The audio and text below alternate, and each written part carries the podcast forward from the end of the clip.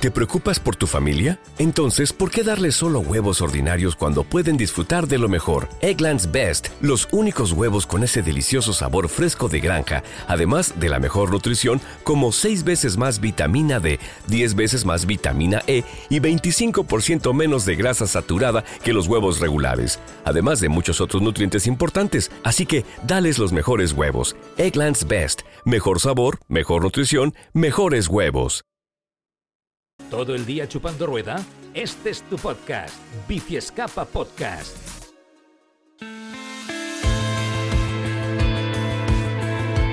Vamos a saludar a un colaborador habitual aquí en Bici Escapa, pero esta vez en un registro un poquito diferente ¿eh? al que es habitual, porque hoy nos va a hablar de, como decía aquel, vengo a hablar de mi libro, pues nos va a presentar su libro y eso siempre es motivo de celebración. ¿eh? Hoy se pasa por Bici Escapa Marcos Pereda, que nos presenta un escarabajo en bicicleta, que evidentemente habla de Colombia, los escaladores colombianos, el ciclismo.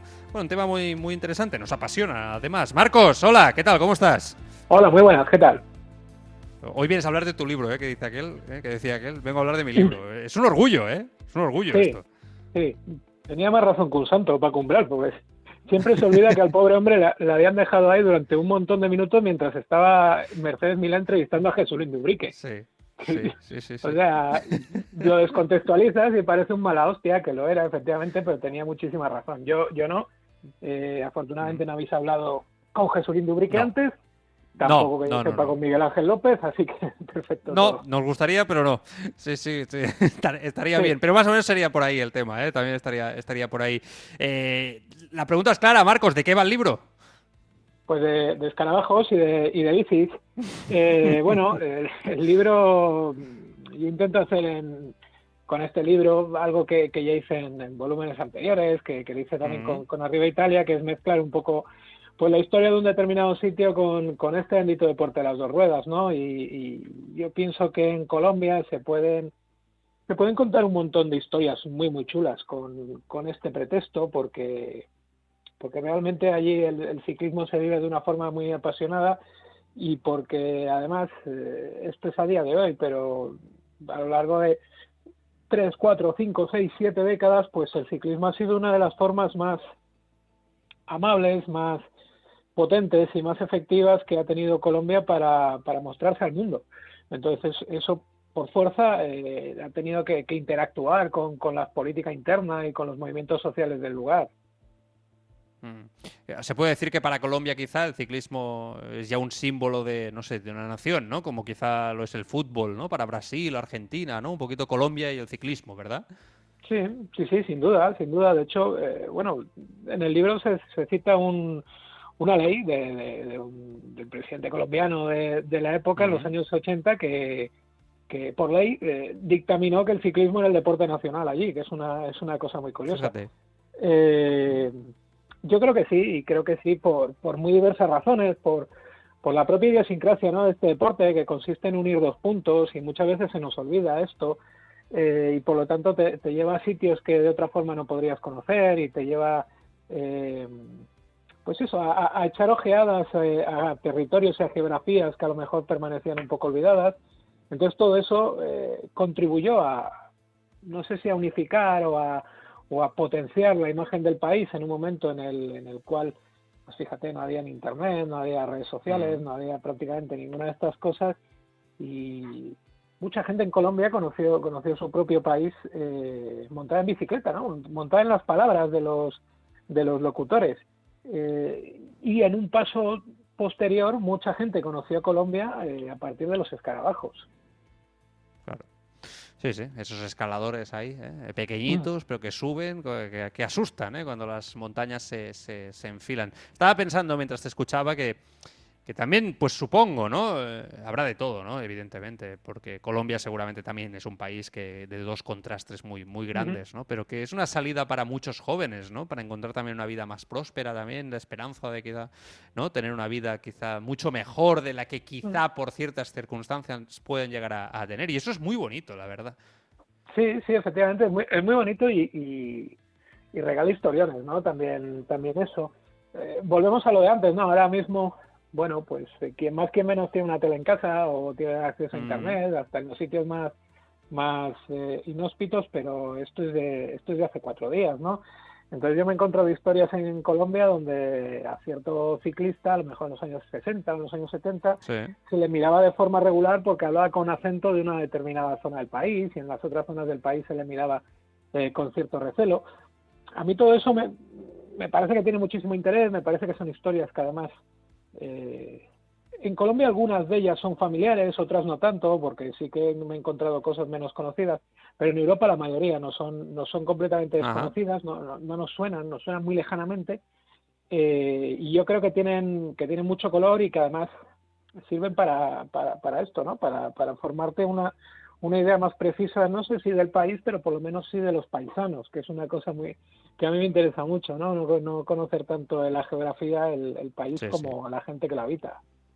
Por supuesto, eso es lo que te va a hacer eh, o te va a trasladar una idea real, ¿no? De lo que es un país, una ciudad, su gente, evidentemente, Marcos. Ahí estoy muy de, muy de acuerdo contigo. Eh, ¿Me puedes de los conocidos, ¿eh? entiéndeme, ¿eh? de, los que quizá ahora están ahí, los Bernal, Chávez, Nairo Quintana, compañía. Eh, entiendo que habrás repasado la historia de ellos, sus inicios, no sé, que me hmm. digas quizá la que más te ha impactado, ¿no? La que me digas, oye, Joan, pues a mí me ha sorprendido estudiando tal la historia de, yo qué sé, de Nairo, de tal, del otro, que quizá no se conocía tanto. Pues mira, de, Nairo precisamente, que, que lo has citado el último, y ya te recojo el guante, eh, a mí me ha llamado la atención dos, eh, dos cosas. La primera es la archiconocida historia esa del tentado difunto, ¿no? Cuando él, mm. siendo, siendo un bebé, está a punto de morir y, bueno, entre comillas, ¿eh? que nadie se tome esto al pie de la letra, prácticamente le hacen un exorcismo y el, y el chaval sale adelante. Eh, tampoco hay que pensar en, nada raro, ¿no? Que, hay niños enfermucos en, también por aquí todos los días. Y, entonces, eso, eso llama mucho la atención porque ya es, un, es una imagen muy potente. Y luego me, llama, me llamó también muchísimo la atención porque de Nairo siempre tenemos la imagen esa de que, y nuevamente que se entienda el contexto, que, que, es un, que es un hombre hecho a sí mismo y que salió prácticamente de la pobreza, ¿no? Que, que, mm. salió de la mendicidad, poco menos. Eh, y resulta que no. Y, yo he leído a él entrevistas y a su hermana entrevistas y ellos eh, se jactan de no, haber, de no haber tenido nunca demasiadas de no haber tenido privaciones, ¿no? De, no, de no haber tenido necesidades, de ser casi... Fíjate. Un poco menos que gente, no te voy a decir que adinerada, pero sí que en su, en su contexto, eh, en un contexto rural como el que ellos vivían, pues gente de, lo que llamaríamos aquí clase media baja. Entonces, claro. eso te hace reflexionar, ¿no? Porque muchas veces eh, colgamos etiquetas en atención a, tópicos preconcebidos e incluso a imágenes físicas eh, bueno, tiene una, una, unas, unos rasgos muy marcados y parece que obligatoriamente le tienen que acompañar una cierta, una cierta biografía, ¿no? Entonces a mí también me, ha gustado mucho ir destrozando estas cosas, ¿no? Destrozando estos, eh, estos tópicos. Mm, me parece muy interesante. E, el tema de las cimas, de la altura de las cimas. A ver, es evidente mm que, esto juega un papel claro, ¿no? que ellos tienen quizá una altura de sus montañas, ¿no? Que, les permite también pues desarrollar, sobre todo también cuando son jóvenes, unas características en altura realmente espectaculares. Pero yo, sinceramente, ¿eh? Eh, creo que va más allá de esto. Hay mucha gente que simplemente eh, eh, entiende el éxito de los, no, de los escarabajos, de los escaladores mm. colombianos como, como simplemente, no, es que ahí tienen montañas muy altas y claro, a nivel pulmonar, tal. Yo creo que esto es algo también muy cultural. Marcos, corrígeme tú, pero yo creo que esto va más allá de tener una altura, 3.000 metros de altura.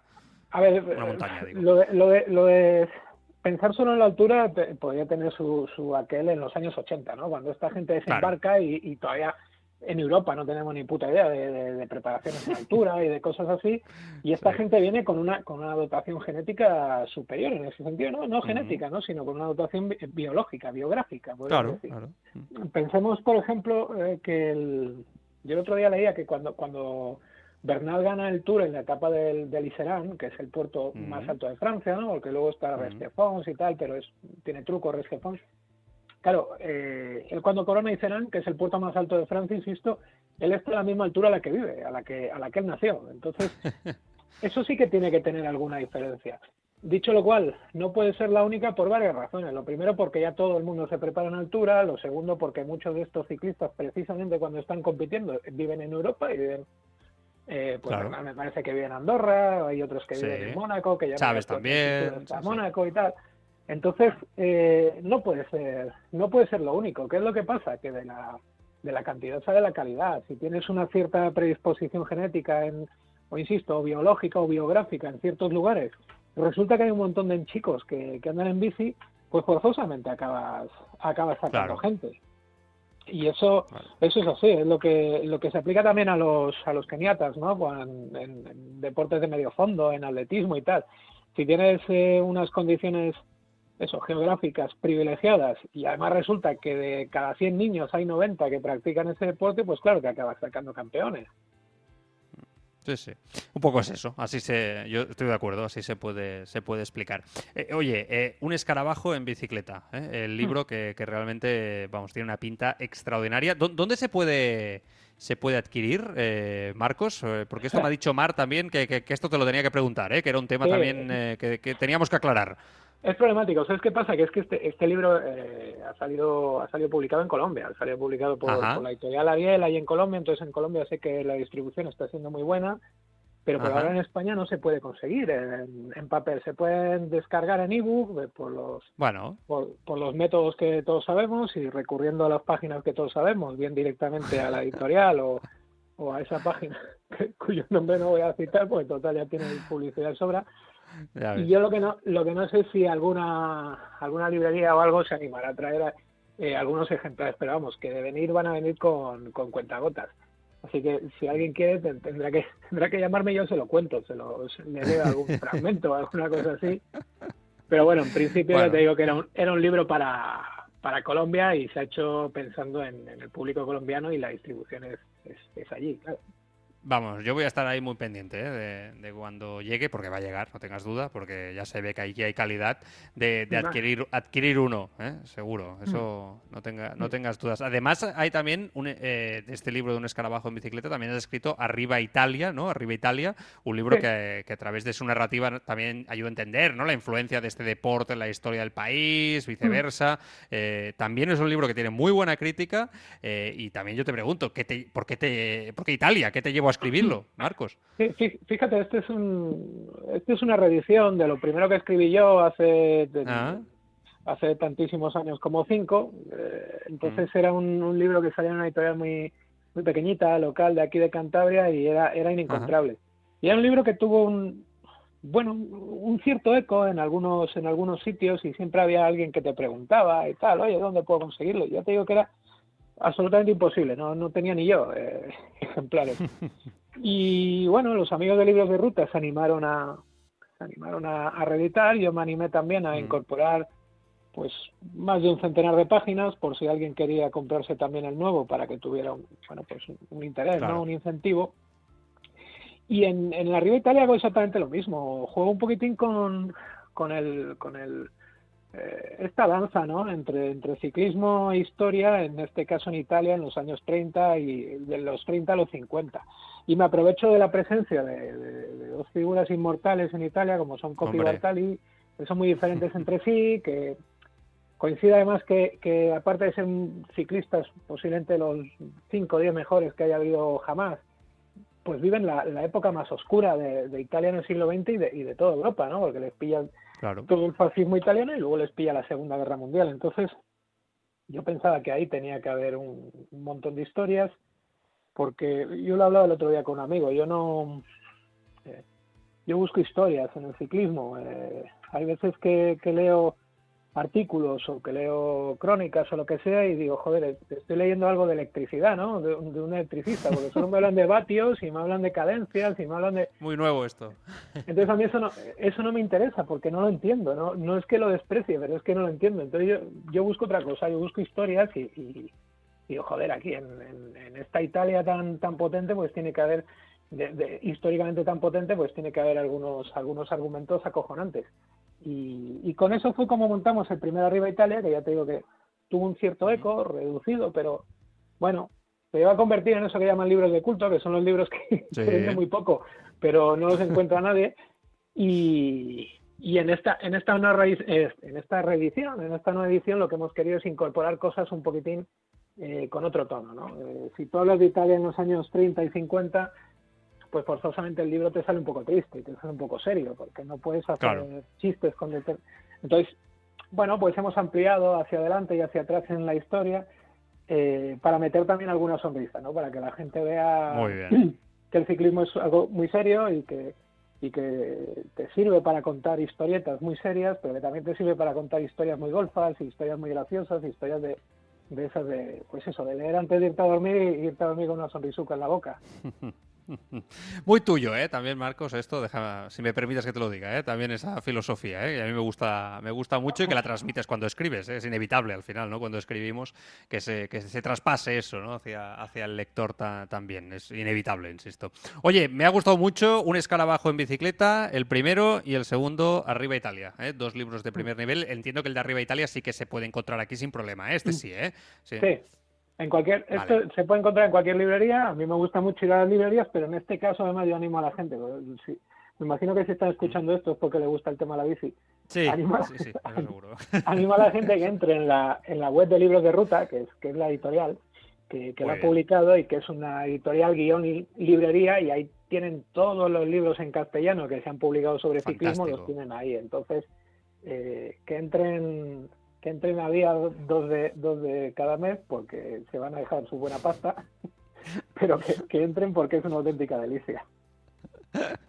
Muy bien, pues eh, venga, ahí está el consejito, ¿eh? Eh, el día 2 sobre todo. Marcos, oye, como te vamos a escuchar por aquí otro día en las tertulias y tal, te mando un fuerte abrazo y gracias por venirnos a presentar estas dos joyas. Cuídate mucho. Venga, gracias a vosotros, chao.